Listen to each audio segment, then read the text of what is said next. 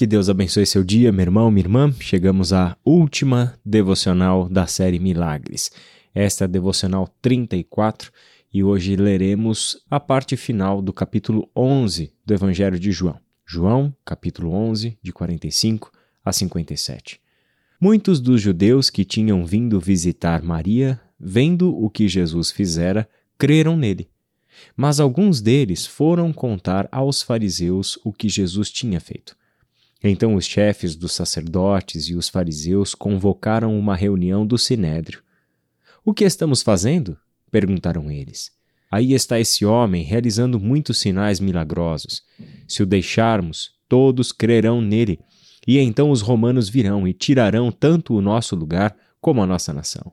Então um deles, chamado Caifás, que naquele ano era o sumo sacerdote, tomou a palavra e disse: Nada sabeis. Não percebeis que vos é melhor que morra um homem pelo povo e que não pereça toda a nação? Ele não disse isso de si mesmo, mas, sendo o sumo sacerdote naquele ano, profetizou que Jesus morreria pela nação judaica, e não somente por aquela nação, mas também pelos filhos de Deus que estão espalhados, para reuni-los num povo. E daquele dia em diante resolveram tirar-lhe a vida. Por essa razão, Jesus não andava mais publicamente entre os judeus. Em vez disso, retirou-se para uma região próxima do deserto, para um povoado chamado Efraim, onde ficou com seus discípulos. Ao se aproximar a Páscoa judaica, muitos foram daquela região para Jerusalém, a fim de participarem das purificações cerimoniais antes da Páscoa. Continuavam procurando Jesus e no templo perguntavam uns aos outros: O que vocês acham? Será que ele virá à festa? Mas os chefes dos sacerdotes e os fariseus tinham ordenado que, se alguém soubesse onde Jesus estava, o denunciasse para que o pudessem prender. Este texto começa mostrando a duas realidades diante do que Jesus fez. Muitos judeus que viram a ressurreição de Lázaro creram em Jesus. Ou seja, para essas pessoas, o milagre realizado por Jesus, a ressurreição de Lázaro, foi a razão pela qual eles deixaram de ter dúvidas sobre a identidade de Jesus. Realmente creram que Jesus era o Cristo, que Jesus era o Messias. Isso, uh, dentro do Evangelho de João, respeita a um objetivo que o evangelista tem, uma consciência de que por meio destes sinais milagrosos, Jesus apontava para a sua verdadeira identidade. Os sinais eram maneiras de Jesus manifestar seu poder, ao mesmo tempo em que está auxiliando pessoas na vida, mas tudo isso tem um propósito maior. O propósito é a revelação de quem ele era, de quem de fato estava diante deles. É isso que João fala sobre os propósitos do seu evangelho lá no capítulo 20, versos 30 e 31, Jesus realizou na presença dos seus discípulos muitos outros sinais milagrosos que não estão registrados neste livro. Mas estes foram escritos para que vocês creiam que Jesus é o Cristo, o Filho de Deus, e crendo, tenham vida em seu nome. Para obtermos a vida, é necessário crermos em Jesus, mas crermos nele como o Cristo e o Filho de Deus. A identidade de Jesus não está aberta para que façamos dele o que a gente quer que ele seja. Cremos em Jesus como o Cristo e o Filho de Deus, e é sobre isso que os milagres falam. É para esta identidade que os milagres apontam, e é exatamente o que está acontecendo nesse texto. Ao mesmo tempo, algumas pessoas, ao invés de crerem em Jesus, entenderam que ele era um problema a ser resolvido. Jesus configurava um problema para aquelas pessoas. Aquela ressurreição tinha sido um evento público com diversas testemunhas.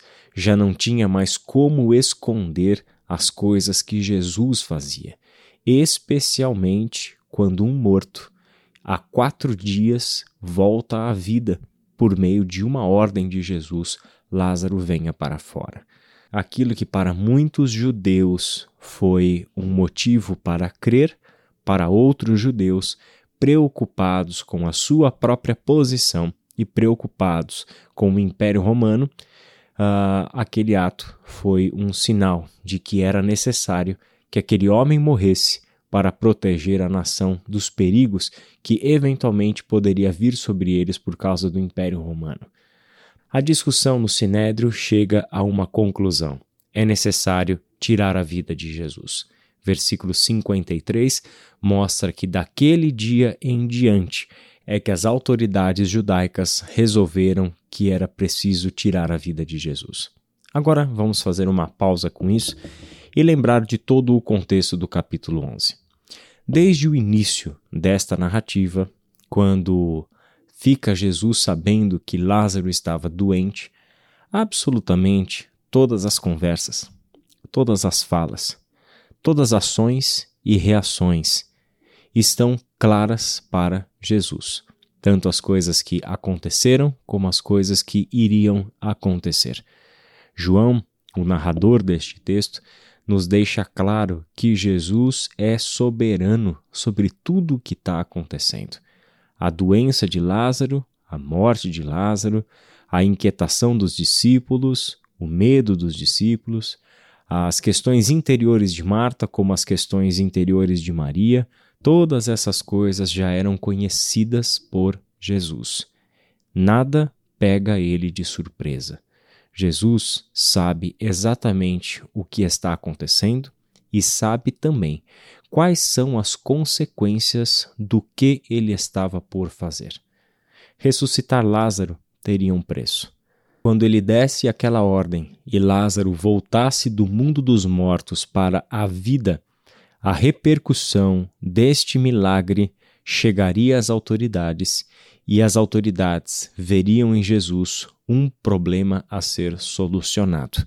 Jesus sabia do preço de ressuscitar Lázaro, e este preço ele haveria de pagar com a sua própria vida. Ou seja, é por causa deste evento e é neste dia que o destino de Jesus na cruz do Calvário foi selado por parte dos líderes religiosos que passaram a tramar a morte de Jesus. Entenda bem, não é que Jesus foi pego de surpresa com relação à sua morte. Jesus sabia desde o princípio o que o Messias estava para sofrer.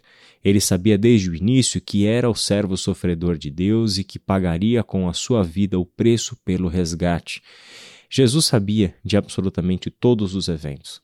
O que essa narrativa marca para nós é que é simbólico demais que a morte de Jesus tenha sido decidida pelos líderes religiosos no dia em que ele trouxe um morto de volta à vida.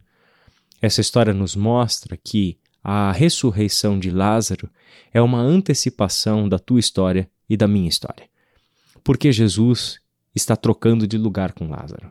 Ele sabe que ressuscitá-lo custará a sua vida. Da mesma forma, nos trazer de volta à vida nos conceder a vida e a vida eterna, a vida plena, custa para Jesus a sua própria vida. Jesus trocou de lugar com Lázaro da mesma forma como trocou de lugar conosco. Esse é o Jesus que os evangelhos nos mostram. A realização de tais sinais miraculosos apontavam para esta identidade de Jesus como o Cristo, o Messias enviado da parte de Deus, o Filho de Deus que veio e viveu entre nós. O Filho de Deus que, ao realizar todos esses milagres, apontava para a obra do Messias. Mostrava que Jesus, enquanto Cristo e Filho de Deus, realizava plenamente a vontade do Pai. E o último ato da sua vida seria ser pregado na cruz do Calvário para a libertação e salvação de todo aquele que nele cresce.